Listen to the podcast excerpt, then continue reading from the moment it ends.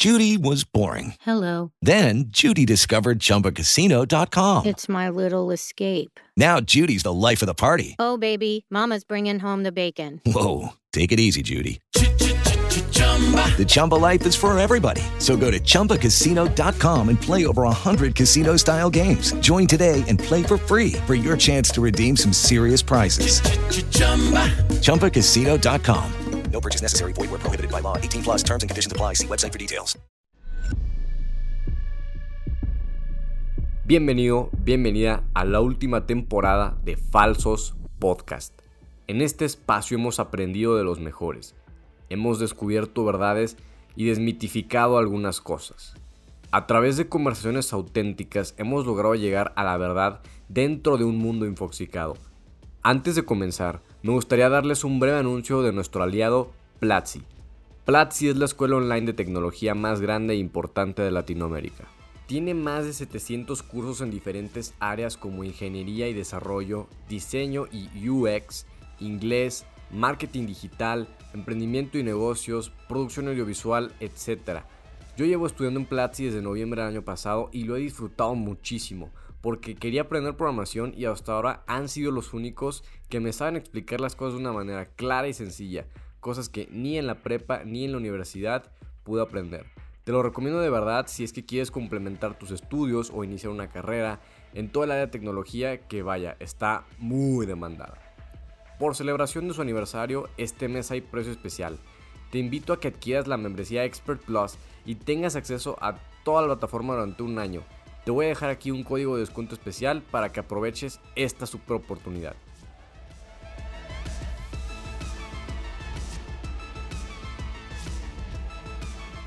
Amigos, ¿qué tal? Sean bienvenidos a otro episodio más de Falsos Podcast en esta última temporada. Regresa un antiguo y conocido invitado, amado por muchos, odiado por absolutamente nadie que yo conozca. Eduardo Iniesta, ¿cómo estás? ¿Cómo estás, mi querido Juan? Muy bien. Eh, aquí otra vez dando lata, hermano. No, no, no, nada de eso. Eh, un honor tenerte aquí eh, como invitado especial para cerrar con broche de oro este programa. ¿Cómo, cómo te trata la vida de, de abogánster allá? Bien, bien, todo bien. Muchas gracias, sin queja. Creo que con, con el tema de la pandemia, este, pues, habemos algunos que somos pues, muy afortunados de, pues, de tener salud, de pues, no perdimos a nadie en la batalla, mis papás, este, mi esposa, mis suegros, todos. Pues bien, eh, tenemos trabajo y digo, suena como ya muy cliché, pero mira, tengo un techo sobre mi cabeza y un plato, en comida, un plato de comida en la mesa, entonces no, no, no me puedo quejar. ¿A ti qué tal te trató la pandemia? Pues normal, como cualquier creador de contenido, un poco más de visitas, me permitió conocer personas de manera digital, este, increíbles como tú, güey, este, me dieron esa, ese privilegio, vaya, pero pues todo bien también. Vi que andabas ahí con, con un futbolista, ¿no? Uno de, de, de, tu amado Atlas. Ah, sí, del poderosísimo rojinegro, sí, sí, sí. Ahí andábamos con un, el ex capitán Leighton Jiménez. Sí, sí, sí, sí un, sí un tipazo. Este, oye, hablando de esos de contenidos, te vi que andabas en un como reality show de, de derecho, no sé cómo era, que, que, un programa de eso. No es, no, no, no es un reality, es, es un canal de YouTube que bueno, también Ajá. se transmite en televisión. Ajá. Este se llama El Arte de lo Jurídico, eh, conducido por, por, Diana Romo. Ajá. Este, pues nos invitaron eh, a formar parte de esta, creo que segunda o tercera temporada no, no me acuerdo. Uh -huh. Nosotros abrimos eh, pues esta, esta, nueva temporada. Eh, hablamos, estuvimos hablando ahí mucho de, de la ley de, de, la ley federal a la protección de la propiedad industrial, que es nueva. Eh, oh, entró, digamos, la promulgaron en junio del año pasado, 20 o 19, no, no, no tengo ahorita el dato, pero recién entró en vigor eh, el año pasado. Es decir, surtió efectos y entonces ya es aplicable a partir de noviembre, noviembre del año pasado. Y eh, también estuvimos hablando ahí del tema de derechos de autor, que es pues, un tema que a ti te, te incumbe mucho porque eh, a raíz de la entrada en vigor del TEMEC, ¿no? este uh -huh. tratado de internacional entre México, Estados Unidos y Canadá, pues implicaron o entraron en vigor ciertas reformas particularmente para el tema digital. Entonces creo que, creo que sí. lo que se está haciendo ahorita es crear un ecosistema que proteja tanto a los creadores de contenido, pero pues que debe ser bien llevado, ¿no? O sea, porque eh, faltan pues, ciertas regulaciones eh, adicionales que puedan permitir, pues, eh, ahora sí que el cómo, cuándo y dónde, ¿no? Sí, sí. Oye, platícanos un poquito más de... Yo no, yo no estaba enterado de lo que tú me comentaste al principio. ¿Qué otras revoluciones, no sé si, este, es correcto el, el, término, o qué otras novedades estamos viendo en el tema de derecho que las personas deberíamos prestarles atención o que tú sientes que no le estamos prestando la suficiente atención y que la merecen? Pues mira, creo que este, es una pregunta como muy difícil porque, bueno, no difícil, sino pues que tiene, se puede abordar desde muchos lados, ¿no? O sea, recientemente ha habido eh, pues reformas estructurales en el país, pues de, manera como muy estricta en relación con la interpretación a la ley, con la emisión de criterios judiciales, ¿no? Eh, normalmente, pues el Poder Judicial va haciendo una cosa que se llaman épocas, ¿no? Que son, pues, estas resoluciones definitivas que van marcando ciertas pautas para las y los juzgadores del país a nivel local, estatal y, desde luego federal, ¿no? Entonces ahora cambiamos a un sistema eh, de precedentes, ¿no? No, no sé si eh, eh, estés como familiarizado con el tema de los precedentes en Estados Unidos. No sé si has visto en las películas que de pronto dicen, oye, el caso de Juan este, contra el Estado determinó que esta circunstancia en particular, en este caso en particular, debe atacarse de esta manera.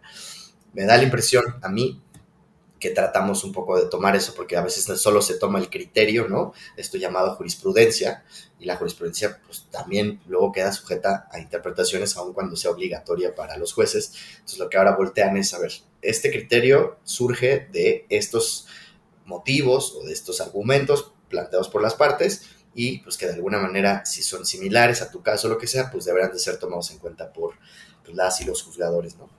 Entonces, eso creo que ha sido una, la, llamada reforma judicial con la cual se entra en vigor la décima primera época ¿no? Del, pues, del, Poder Judicial de, la Federación. Ok, ok. Aquí para todos mis compas que andan estudiando Derecho, esto es un mero mole. Y oye, hablando ahorita de reformas y un poco de transformación en ese sentido, ¿tú qué tan, qué tan enterado andas últimamente del tema de las criptomonedas? Híjole, este no soy muy versado en el tema propiamente de cómo funcionan a nivel eh, tecnológico, ¿no? Tecnologías de la información como tal. Pero, pues, a grosso modo, como, pues, como todo este, este tema se ha ido permeando, ¿no? Las criptomonedas, pues, ni siquiera son bits, o sea, es decir, ni siquiera son ceros y unos. O sea, es nada, ¿no? O sea, es decir, es una llave, así como tu llave de, del SAT, ¿no? Está, Este certificado pues al final del día se, convierten en, activos intangibles que permiten la transacción eh, monetaria en algunos países sin que necesariamente intervenga eh, pues un banco, ¿no? Es decir, se, resuelven las transacciones a nivel, a nivel particular.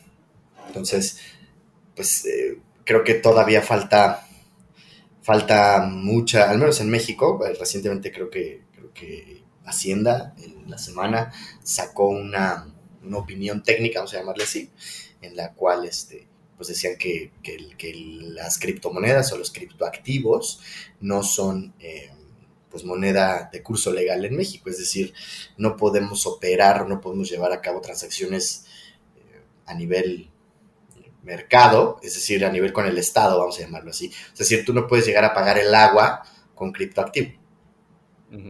Sí, justo, ah, justo en el mero clavo, a esto iba para allá. ¿Qué te pareció todo esto del efecto dominó que se originó desde El Salvador? Sí, creo que es El Salvador, ¿no? El, presidente. el presidente este, el Bertungas, perdón, el Nayib Bukele, este, que, que dijo, ¿saben qué? El Salvador, fuck it, Bitcoin, moneda en curso legal. Y de repente que Bolivia, que Panamá y que no sé qué otros países más empezaron con lo mismo y que yo, hay, un grupo que por ahí en el Facebook vi, no sé si sea fake news o no, pero por lo que tú me comentas parece que sí era fake news, que también en México ya se iba a empezar a ver, que por el tema de las criptomonedas también, porque ya ves que, si mal no recuerdo, creo que el siguiente año va a entrar un nuevo secreto, un, va, a haber, van a reemplazar al, al que está ahorita al frente de la Secretaría de Economía, ¿no? Eh, no mm, desconozco propiamente, pero, pero mira, México creo que todavía, al menos en esta administración, va a estar un tanto rezagado. Eh, en el tema de integrar o llevar a cabo operaciones este, de esta naturaleza, ¿no? O sea, no, quiero meterme mucho en temas de blockchain y de todo eso, Punto número uno, porque no soy experto en la materia. Eh, conozco por, muy por encima y no quiero decir aquí algo que pueda llegar a oídos de un experto o experta y me, me, dio asesine, ¿no? Te funen, ok, ok. Pero sí creo que, creo que tiene que ser algo que se tiene que abordar, este, pues ya al menos en este país, en, otros, en otras legislaciones, particularmente en Europa, en Estados Unidos, pues algo que se va pues, normalizando, si es el término que cabe, este, pues naturalmente tendremos que, tendremos que llegar a eso, ¿no? De por sí aquí estamos un tanto rezagados incluso con, con, con las llamadas fintech, ¿no? Hay muy poca regulación, ¿no? Y es relativamente nueva, o sea, tendrá cuando mucho, cuando mucho, este, pues dos años. Y digo, no son ni siquiera, es decir, si las fintech, que son eh, sociedades mercantiles que operan bajo una cuestión digital absoluta, ¿no? Donde se llevan a cabo comercialización de, bienes y servicios y de, particularmente servicios financieros, pues, donde no interviene absolutamente un peso, vamos a llamarlo tangible, ¿no? O sea, todo es a través de pues, pues, el dinero. O sea, tú, tú, tú entras a tu cuenta, hoy pues sabes que hay dinero, pero ese dinero realmente no está guardado en ningún lado. Entonces, imagínate las fintech, que aquí en México todavía no alcanzamos como a dimensionar que si bien es cierto, ya hay muchas autorizaciones de fintechs en México como para que operen como tal, ¿no? Como financieras. Este, Creo que todavía nos falta, nos falta un rato para, para terminar de asentar estas, estas cuestiones, ¿no?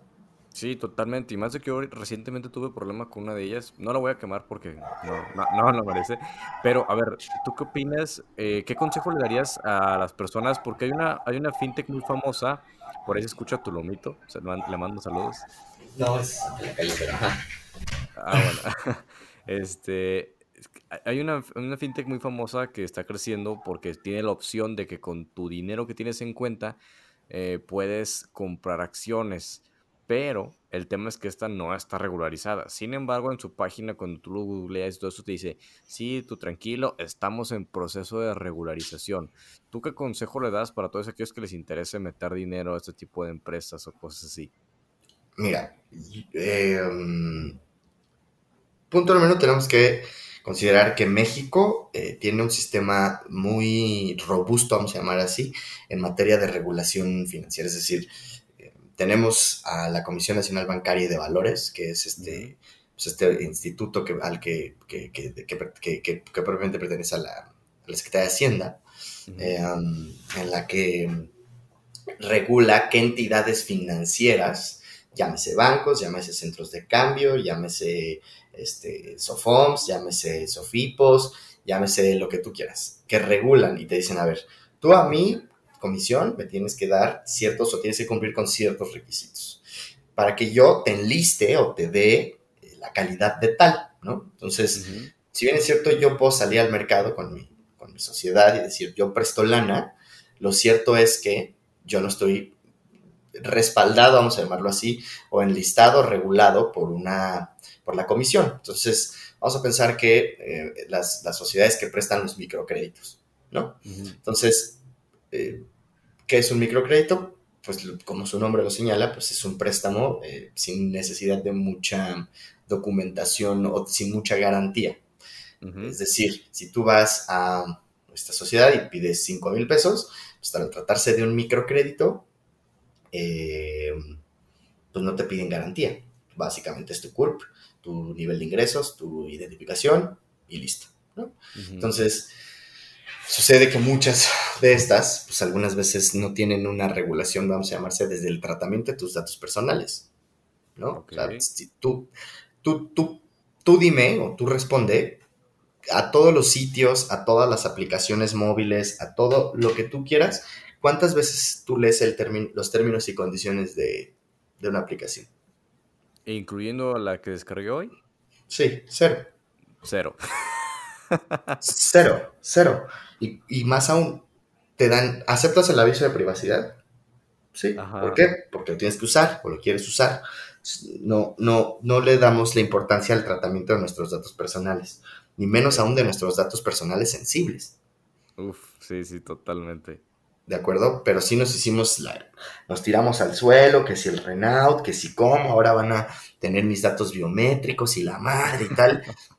Pero pues tú te metes a Instagram, te metes a Facebook, te metes a TikTok, te metes a la red social, que te metes a esta aplicación de FaceApp, donde te, donde te cambia este... Para ver cómo me eh, vería con barba.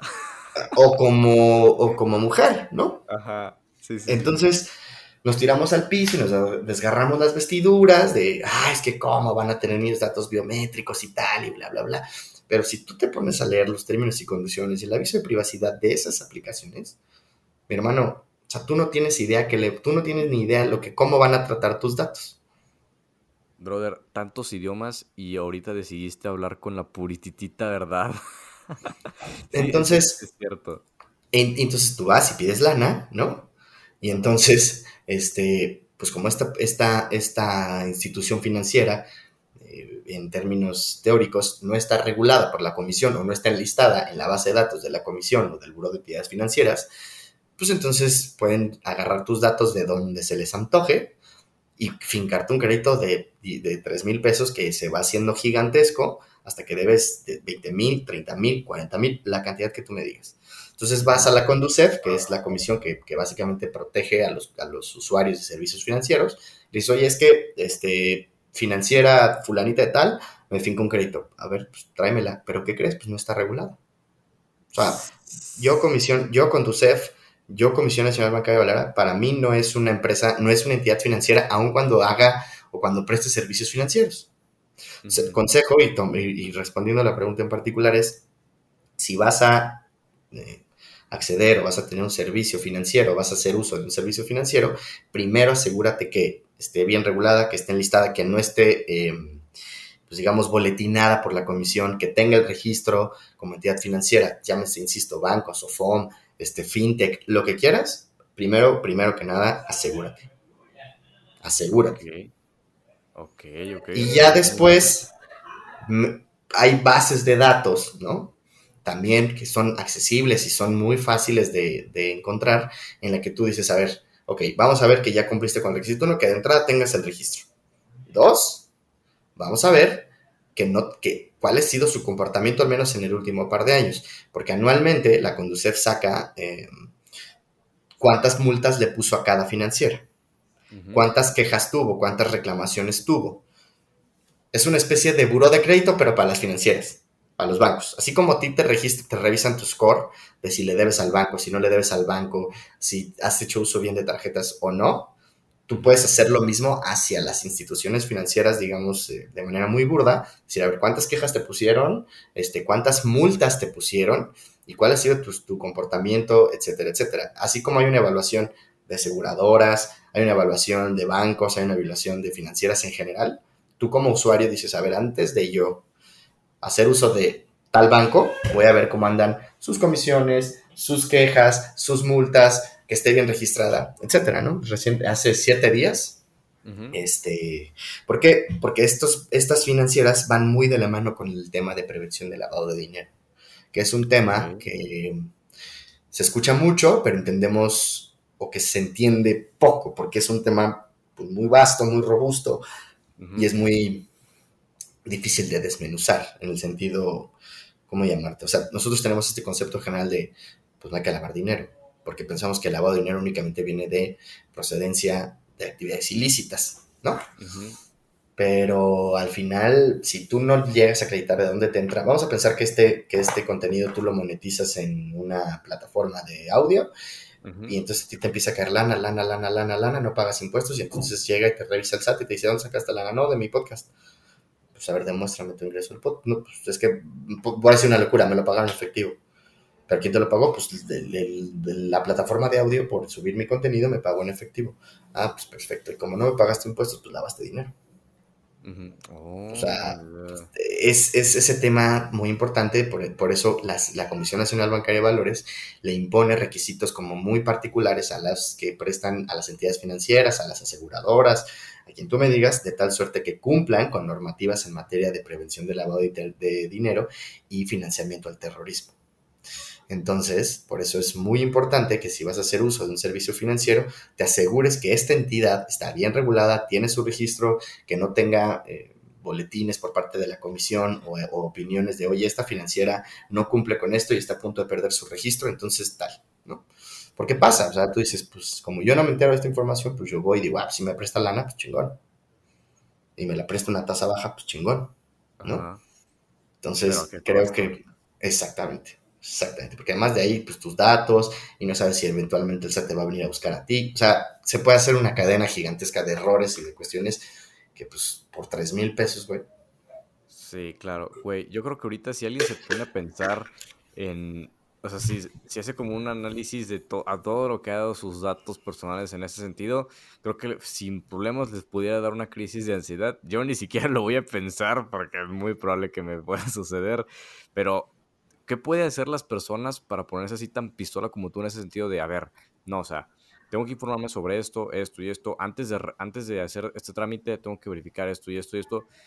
¿Qué es como esas, o sea, dónde pueden estar como o qué cosas deberían hacer para mantenerse informados y sobre todo prevenidos ante este tipo de cosas que para nosotros podrían ser significantes, como, como comentabas, descargar una aplicación, este, darse, darse de alta en X lugar, pero que podrían tener, pues, pues no, no digamos que consecuencias, pero que podría haber efectos colaterales.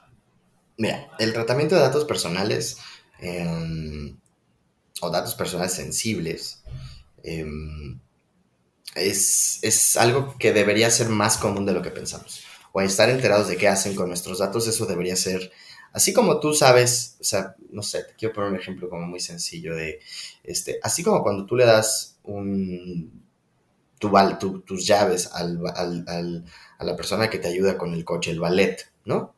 Tú, tú te dan un boletito que dices, ah, pues aquí están mis placas, aquí está mi color de coche, la marca de mi coche, lo que sea, cuando yo regrese por mis llaves, me tienes que dar el coche.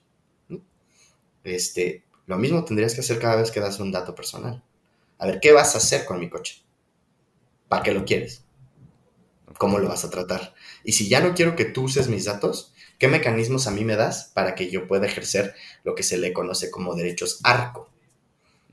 Es un acrónimo para em, accesibilidad, rectificación,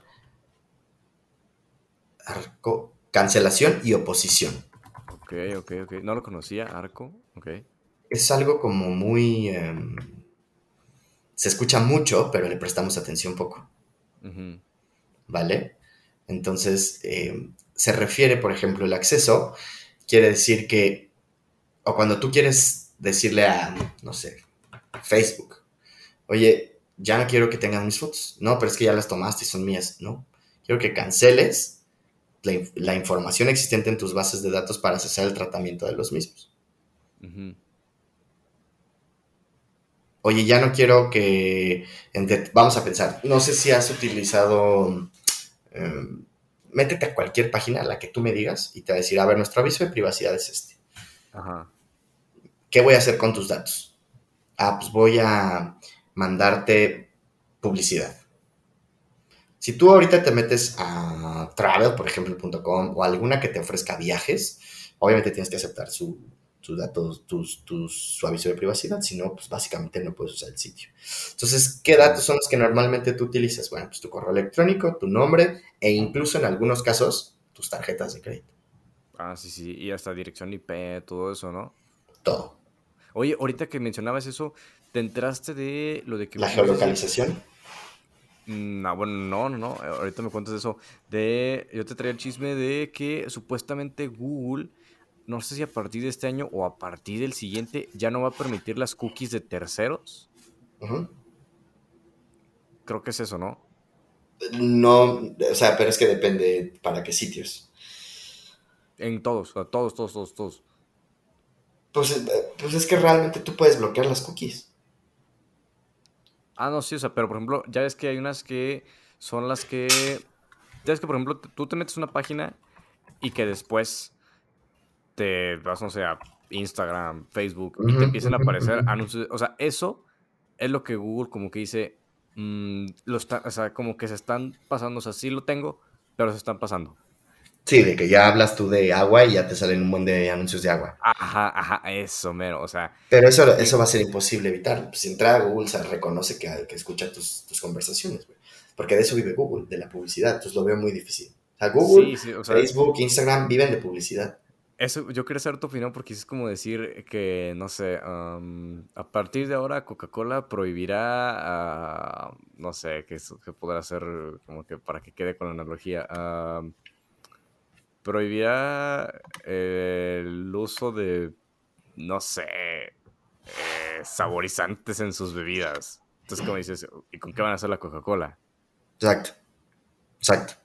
O sea, porque acuérdate que tenemos cookies de publicidad, cookies de análisis. O sea, ¿por qué? Porque cada vez que tú navegas en un sitio, esa página, si tú aceptas las cookies, te dice qué estás comprando, cuál es tu comportamiento, cuál es tu perfil, de tal suerte que pues tú puedes recibir esa publicidad segmentada para ti. Yo lo veo complicado. Yo lo veo complicado. Tal vez lo que se refiere a cookies de terceros, posiblemente y con el gran temor a equivocarme, es que él va a segmentar a sus, a sus asocios comerciales. Ah, ¿quieres, ¿Quieres tus cookies en mi página? Pues tú entrale con tu lana en el sentido de, a ver, este, ya no va a ser una cuestión tan orgánica, pues. Ya va a ser una cuestión un poco más controlada. Sí, sí, sí. Sí, pues vaya, todo, Quiero lo que voy viendo es esas sociedades digitales, digamos, que estamos, que se están creando, si van para un, bueno, se les está poniendo demasiado como control, vaya, lo que en un principio era como que, ah, sí, internet es libertad y todo eso, este, hasta, el, hasta el momento en el que una elección, como fue la de Estados Unidos, es manipulada por redes sociales y por internet y datos y eso, es cuando la gente dice, no, a ver, ya, les dimos demasiada libertad online. Exactamente. Pero pues al final del día el internet es un derecho humano. Sí, es derecho. Entonces, claro. No, no, no sabía. O sea, el acceso a internet es un derecho humano. Wow. Entonces, que tiene como finalidad principal, pues eso, güey. O sea, el libre acceso a la información, este, el, libre desarrollo de la personalidad en algunos aspectos, o sea, va a ser muy difícil, muy, muy, muy, muy difícil poder regular eh, qué se hace y qué no se hace en Internet. Justamente por eso la Ley Federal de Derechos de Autor pues cobra cierta relevancia específicamente para la creación de contenido. Ok.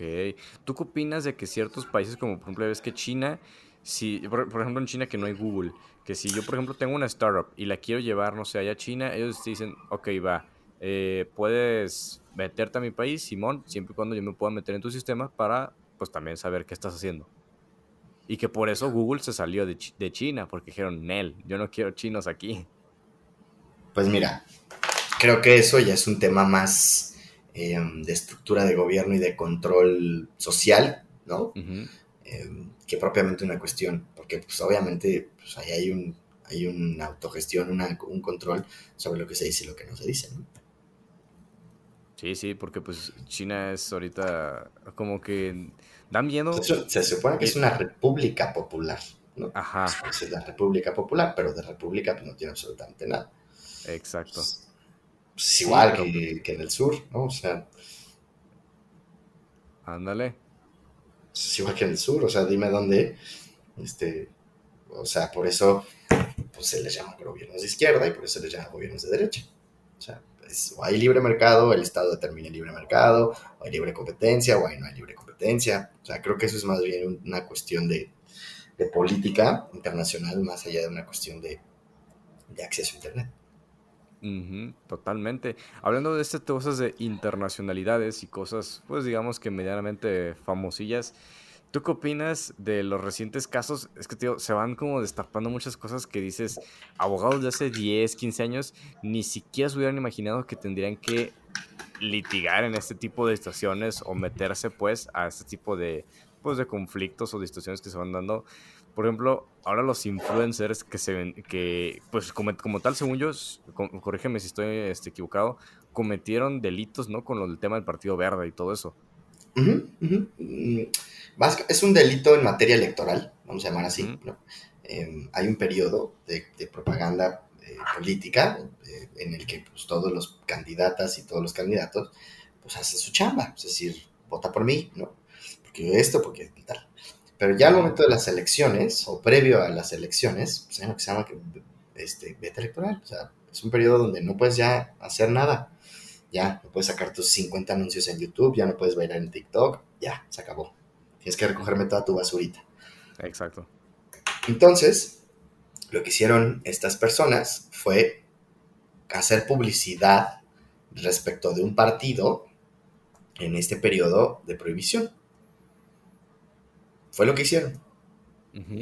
Ellos aducen que o van a señalar que lo hicieron de mutuo propio, es decir, si yo ahorita pues te digo que votes por cierto partido, pues eso es lo que yo creo, ¿no? Pero, y eso es lo que ellos van a argumentar, pienso yo, pienso yo. Yo no soy experto en materia este, electoral, ni penal, ni cerca, ¿no? Pero, pues la razón o el sentido común, si eres una persona que puede llegar, creo que una de ellas creo que tiene 25 millones de seguidores, y otro tiene 350 mil seguidores, o sea, tienen cantidades, o sea, de locura de seguidores y seguidoras. Entonces, creo que por ahí va, va el tema, ¿no? O sea, fue o no, o sea, el debate va a ser, o, el, o la defensa debería de ser que si se hizo o no de manera mm, voluntaria, pero pues oye, todas las personas por el o sea, obviamente no hay. una diría, una, bueno. Ajá. Bueno, todas. No Exacto. No es como que todos se pusieron de acuerdo por telepatía. Ay, no, sí, curiosamente sí ya se nos antojó a todos promover un partido de ese tipo. Y hablando de, de, este tipo de cosas... Qué ojo, eh, perdón. Perdón, se les, viene, se les viene complicado, ¿eh? O sea, no va a ser una defensa fácil y tienen que contratar a buenos abogados y abogadas. O sea, pues, no va a ser un tema sencillo. Ya no les salió tan rentable porque lo que les pagaron lo van a tener que usar para honorario. Sí, caray. Sí, sí, sí, sí, se les viene, se les viene complicado.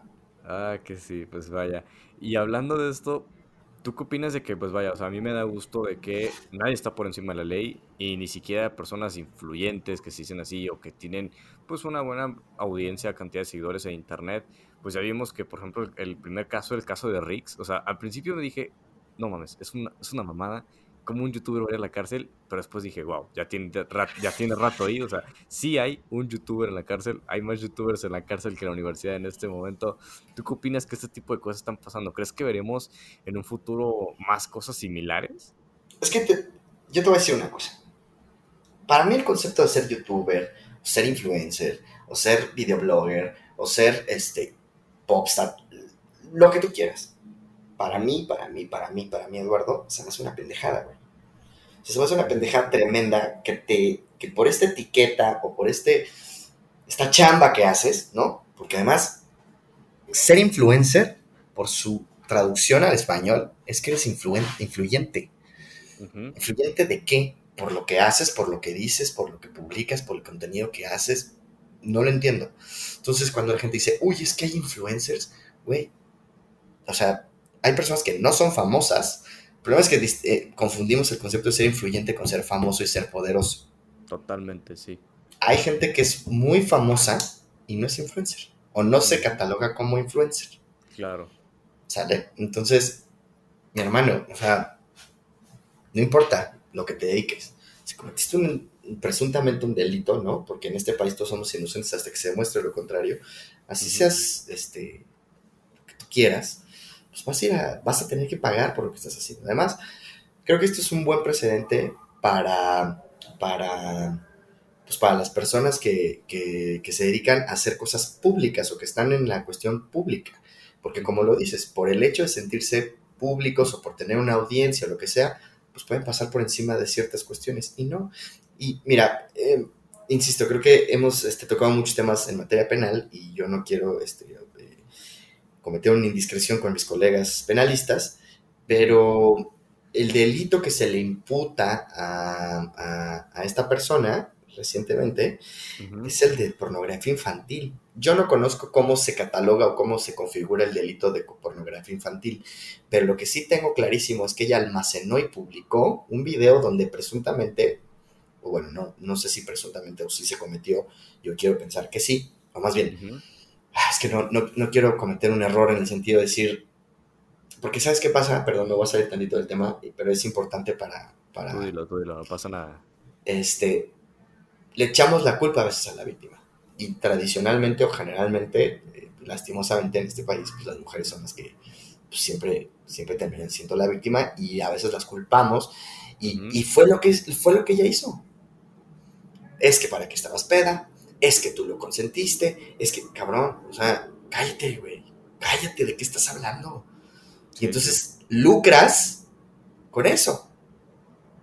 Eso es, si almacenaste el video por chistosita, lo que sea, pendeja. Pero doblemente pendeja lucrar con eso, güey. O sea, es, es, una bajeza absoluta. Entonces, si el delito que le imputan es el de pornografía infantil porque almacenó ese video y además lucró con ello, puta, güey, por mí que, o sea, que, que, que, sirva, cabrón.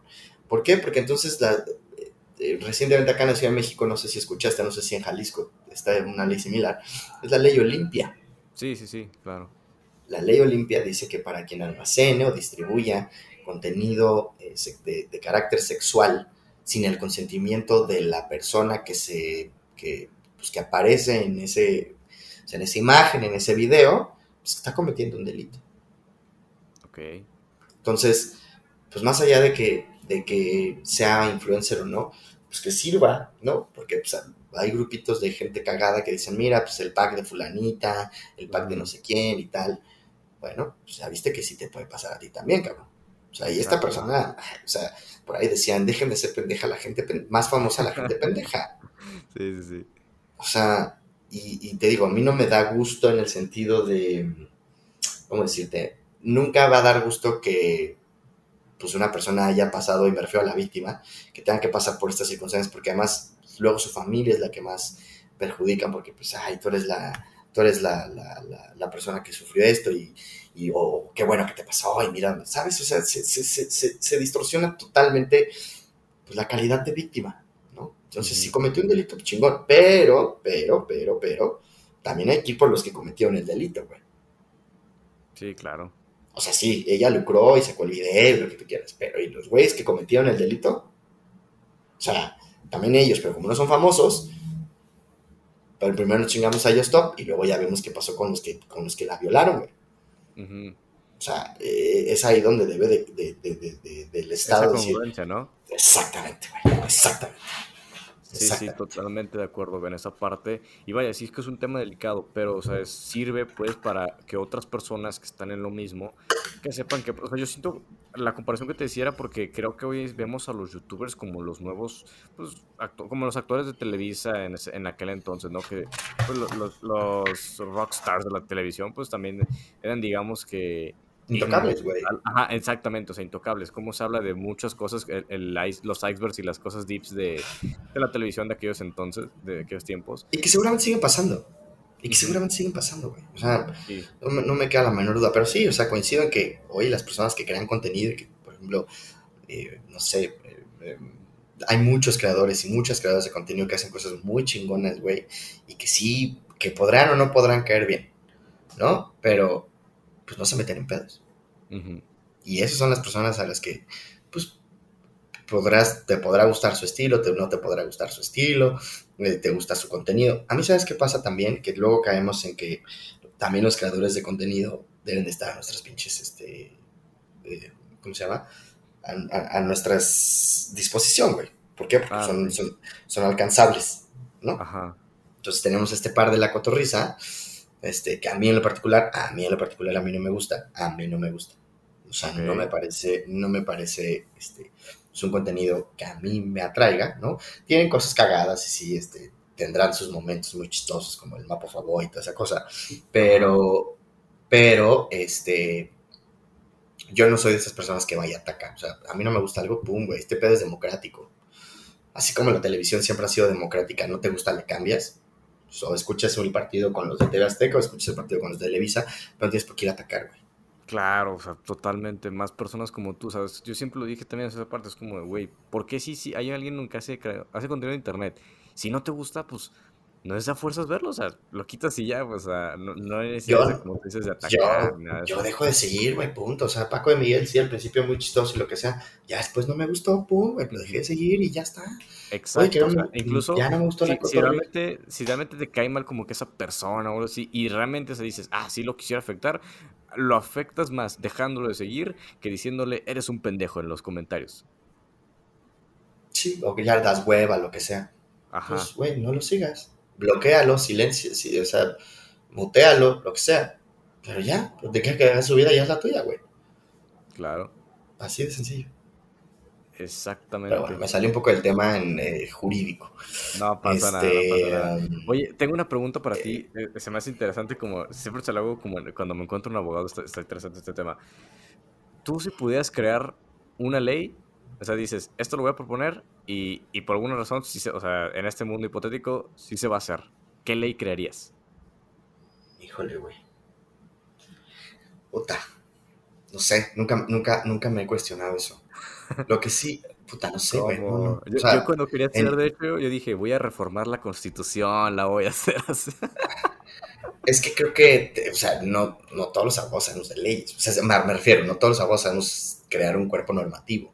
Ajá. O sea, es muy difícil, muy, muy difícil crear un cuerpo normativo. Es más fácil o menos difícil modificarlo desde un punto de vista ya de experiencia. Eh, te voy a poner un ejemplo, el, el matrimonio igualitario. ¿no? Eh, no existía, ¿no? Entonces, si dos personas del mismo género se quieren contraer matrimonio, pues lo que hacen las y los abogados es decir, ¿por qué no? ¿Por qué no vas a, por qué no vas a permitir el matrimonio igualitario? Que eventualmente deviene en una ley, ¿no? Pero, pero así yo decir, puta, yo crearía esta ley para, para regular esto, puta, güey, es muy, complicado. O sea, porque al final, para crear una ley, tienes que partir de la base de que tienes que preguntarte, ¿es general? ¿Es particular? Es decir, ¿afecta a un sector en particular de la gente? ¿Es para todos? ¿No? Llámese una, una ley general de salud, ¿no? O vas a crear una ley específica para las fintech, o, o sea, no sé, creo que desde mi punto de vista eh, es muy complicado. O sea, generar derecho es muy complicado y no, no, en esta ocasión no, no tengo una respuesta, señor. Pero tú dime, tú dime cuál creerías tú. Mm, No sé, también es que es- ya hace tiempo que no me lo, no me lo, no me lo planteaba, pero yo creo que buscaría más, eh, sobre todo el tema de, eh, en materia de e- ecología y este sentido, me gustaría buscar cómo podemos incentivar el uso de calles y de transporte, pues, o sea, el objetivo es disminuir la movilidad individual, o sea, cada quien en, su carro, ¿no? Eso sí, y más a lo colectivo. Porque, bueno, ya son unas cuestiones más mías de que creo que nos hacemos cada vez seres más individualistas, ¿no? O sea, hoy en día nos olvidamos de que todos vivimos en una misma sociedad, o sea, necesitamos de otras personas que aunque ni siquiera las conocemos para vivir, ¿no? O sea, por ejemplo, eh, alguien fabricó el micrófono con el cual tú y yo estamos hablando, este, o la computadora que estamos usando, eh, la silla sobre la que estamos sentados y ni siquiera nos damos cuenta. Entonces me gustaría como que, y lo- una de las cosas principales pues para fo- fortalecer esta parte es pues el transporte, el moverte, o sea, necesitas movilidad en todo, mandar tus productos, llegar a tal lado, este, etcétera.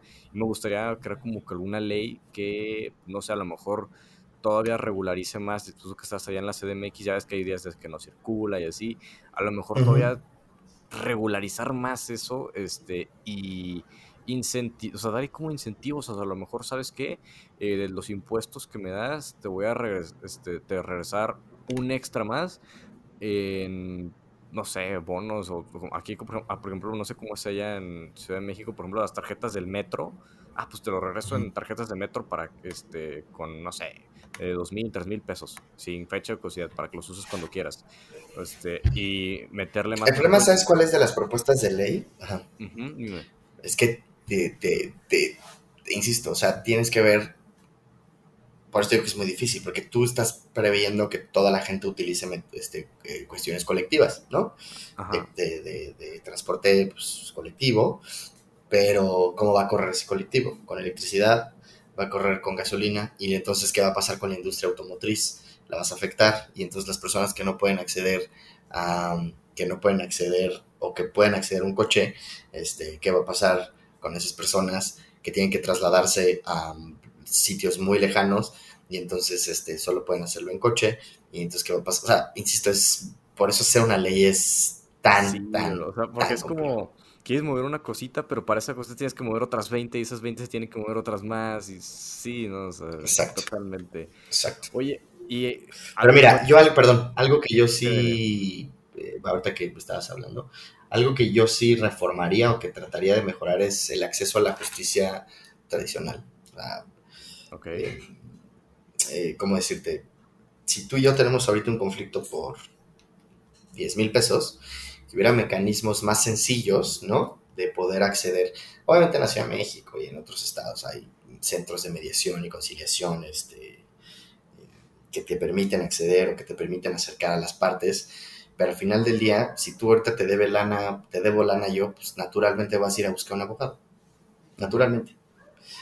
Pero ¿cuánto le vas a pagar al abogado y cuánto te va a cobrar? Y va a ver, va a ver si te toma el caso y cuánto tiempo te va a tomar. Sí. Entonces, yo sí trataría como de buscar eh, incorporar elementos de medios o de soluciones con eh, medios más amigables, vamos a llamar así, para la solución de conflictos que no necesariamente requiera la intervención de un abogado. ¿Por qué? Porque entonces tienes que pagar al abogado, tiene que hacer la demanda, tiene que presentar las pruebas, y las audiencias y bla, bla, bla. Entonces yo escuché a una doctora en Derecho a principios de año que decía que los abogados y abogadas tenemos que ser los traductores de los conflictos entre las partes en un sistema judicial obsoleto. Entonces, sí, creo que esa es una obligación de, los, de las nuevas generaciones, tanto de personas que se quieren dedicar a, a, legislar, este, en todas las materias, llámese laboral, penal, este, fiscal, todas las materias tradicionales, más las que se vayan este, generando, ¿no? O sea, más las que se vayan este, desarrollando. Eh, y eso creo que yo sí sería algo que podría, que podría buscar la manera de, mejorar.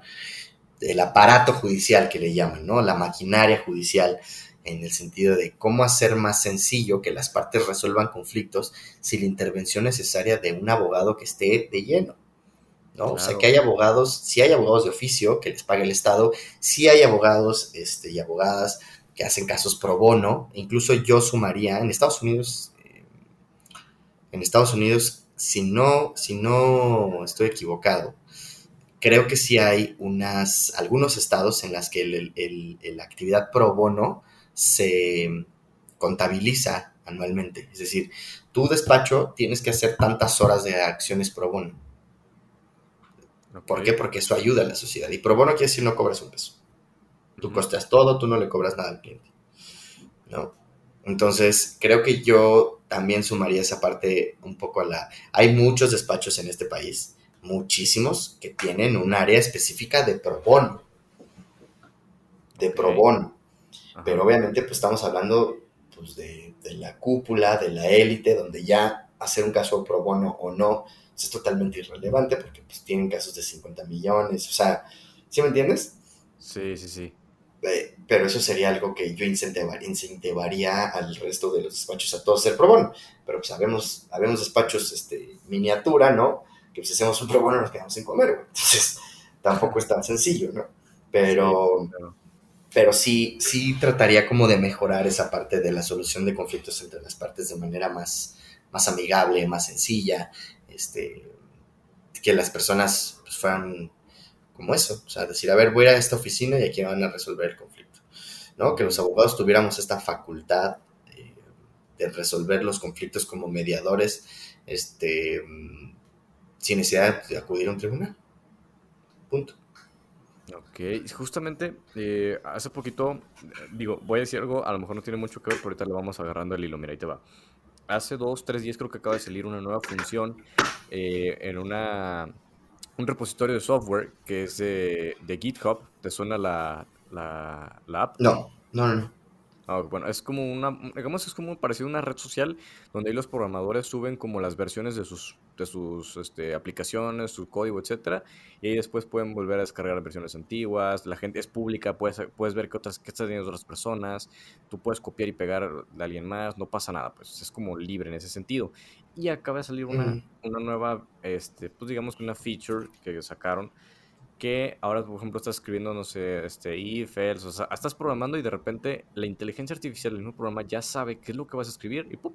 completa, si son 50, 100 líneas de código, bueno, no, creo que no tanto, pero si son unas, por lo menos vi que unas 20, 30 líneas de código, tan, las completa todas. Y el programa corre perfectamente. Entonces de repente hubo mucha gente, no, ya empezó, ya empezó la era de que las máquinas, las mismas máquinas que programamos nos van a quitar el trabajo, están, este, eh, estamos por firmar nuestra sentencia de muerte, pero yo creo que no, o sea, yo creo que lo que va a hacer es al contrario, o sea, dices, a ver, o sea, ¿cuántas líneas de código me va a ahorrar el tiempo de escribir y cuánto más código bueno, o sea, revisarlo bien, voy a poder hacer? A lo que voy con esto es que tú crees que en algún punto hay un mecanismo que permita el uso de tanto inteligencia artificial, esas, esas este, tecnologías que van surgiendo, machine learning, todo este, este, este tema, para poder no necesariamente reemplazar, no reemplazar ni sustituir para nada, sino agilizar o ayudar en el proceso de ciertos trámites o ciertos procesos sin tanta intervención humana? Sí, sí, totalmente. O sea, creo que una de las áreas del derecho que, que, no es nueva, ¿no? Porque hay abogados y abogadas eh, geniales y extremadamente preparadas y que han ido pavimentando el camino para las nuevas generaciones es justamente la regulación de la inteligencia artificial. También ya hay smart contracts, es decir, ya hay programas que te generan tus contratos de manera automática. Las partes acuerdan, vamos a pensar, tu contrato de arrendamiento. ¿No? Entonces, alguien, un despacho especialista en derecho de la tecnología o, legal tech, este, te dice, oye, yo voy a, voy a celebrar un contrato con Juan Pablo este, por 10 años, pero se tiene que actualizar el precio cada año. Entonces, en vez de que tú y yo nos sintamos cada año a firmar, pues ya, el programa solito se va, se va haciendo, se va haciendo, se va haciendo, se va haciendo, se va haciendo, ¿no? Entonces, a los 10 años, pues ya acabó tu contrato. Ah, pues este, pero añade una cláusula de que si el pasado los 10 años, ta, ta, ta, habrá un descuento de tanto y bla. Entonces ya las cláusulas solitas se van haciendo, solitas se van actualizando. Por eso se llaman smart contracts. ¿No? Entonces, incluso en Estados Unidos, que en esta, o sea, en algún lugar del mundo, para no equivocarme, ya hay jueces basados en inteligencia artificial, en donde el humano pues, le cambia, mete toda la carga legal, entonces la inteligencia artificial desmenuza y dice, a ver, este caso, ¿no?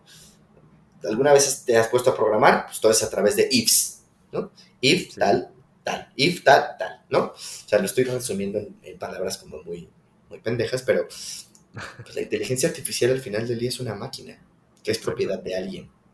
O sea, tú vas a crear una Alexa, es tu propiedad, güey. Jamás en la vida, jamás en la vida viene, viene Terminator, güey.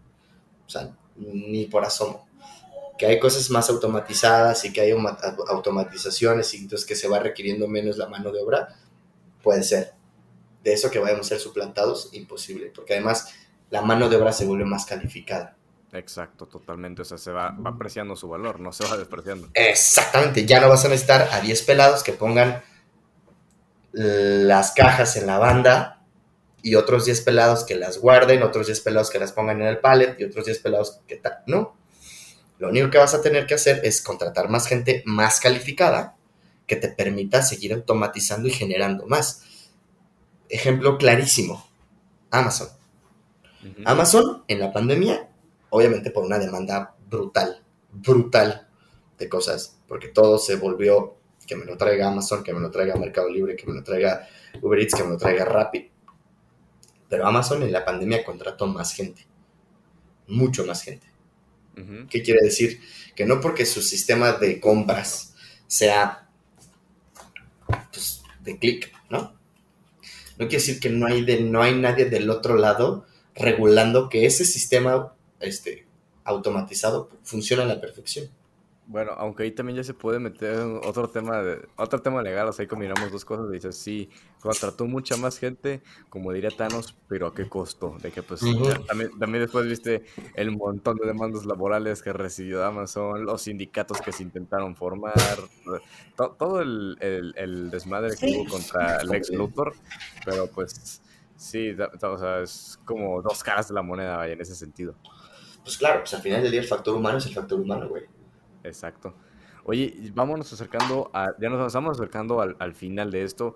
Eh, ya, te había hecho las preguntas sorpresa a ti en, el episodio prohibido, pero eh, pues bueno, ya no serían sorpresa. Pero sin embargo, eh, pues pensé en, en otras dos cosas este, para, para ir finalizando esta parte.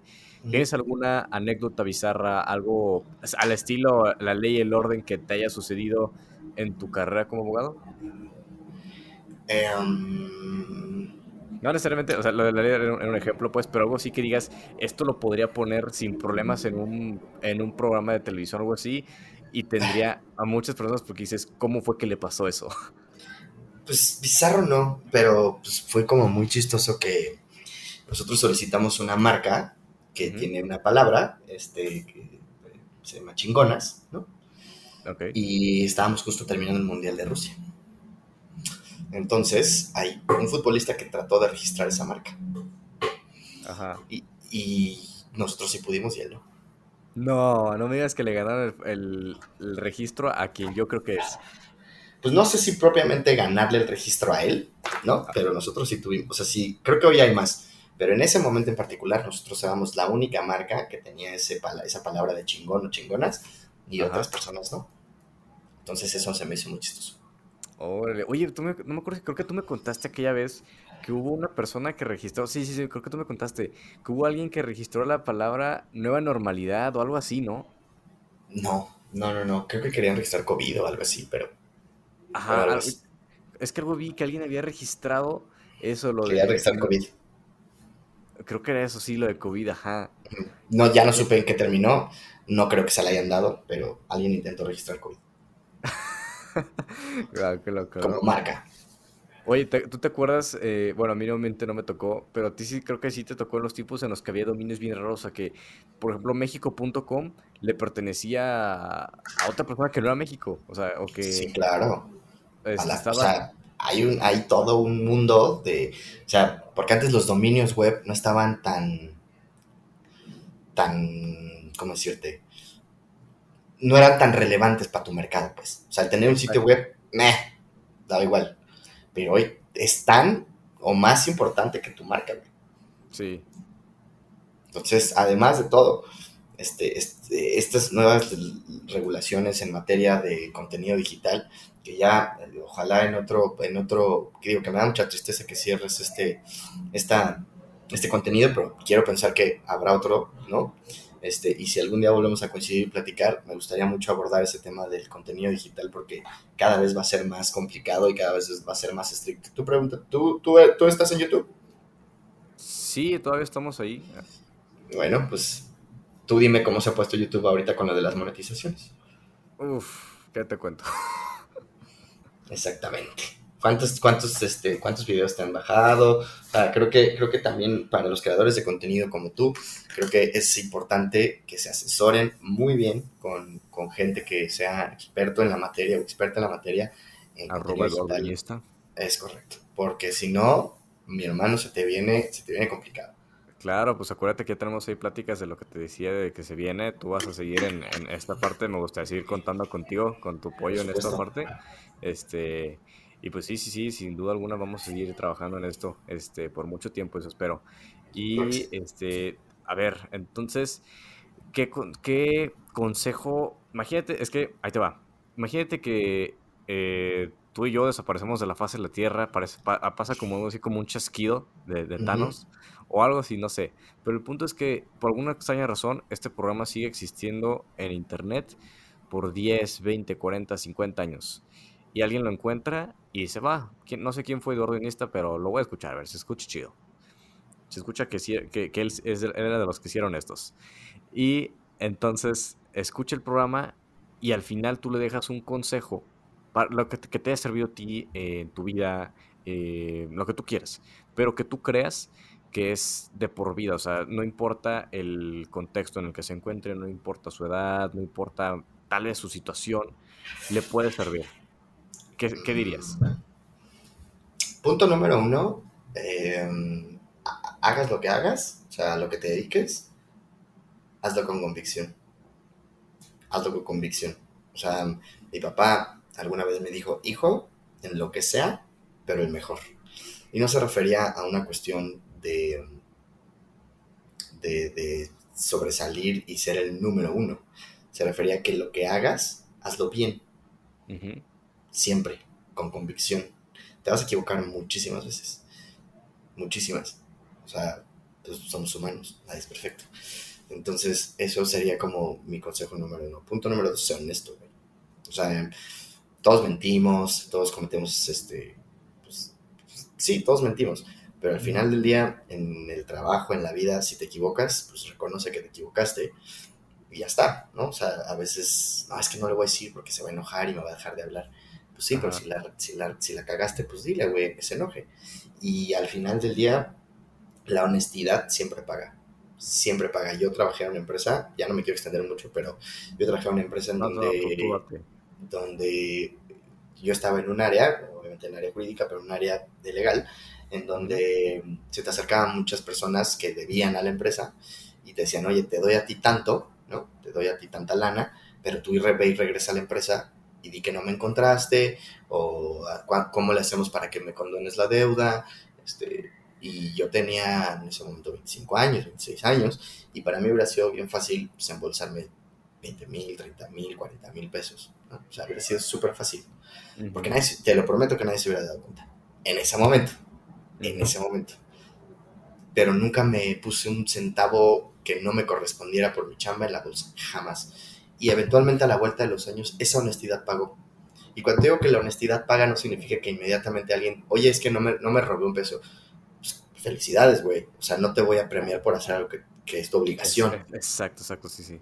Pero sí, a la vuelta de los años yo tengo la tranquilidad de que afuera a mí nadie me va a señalar, decir, este cabrón es un ratero, o este cabrón es deshonesto, o este cabrón no hace bien las cosas. ¿Sabes? Cada centavo, cada asunto que se lleva aquí en el despacho, este, pues es dinero bien ganado. Nunca hemos tratado de chamaquear a nadie ni de, ni de sobrepasarnos con nadie, e incluso nosotros pues hemos perdido lana por esa parte, ¿no? Pero al final del día, la honestidad paga. Y a nosotros nos ha pagado a toda madre. O sea, no estoy diciendo que, que nos caen los millones y tal. Pero a mí la gente me dice, pues puede ser que seas pendejo, güey. Pero eres honesto.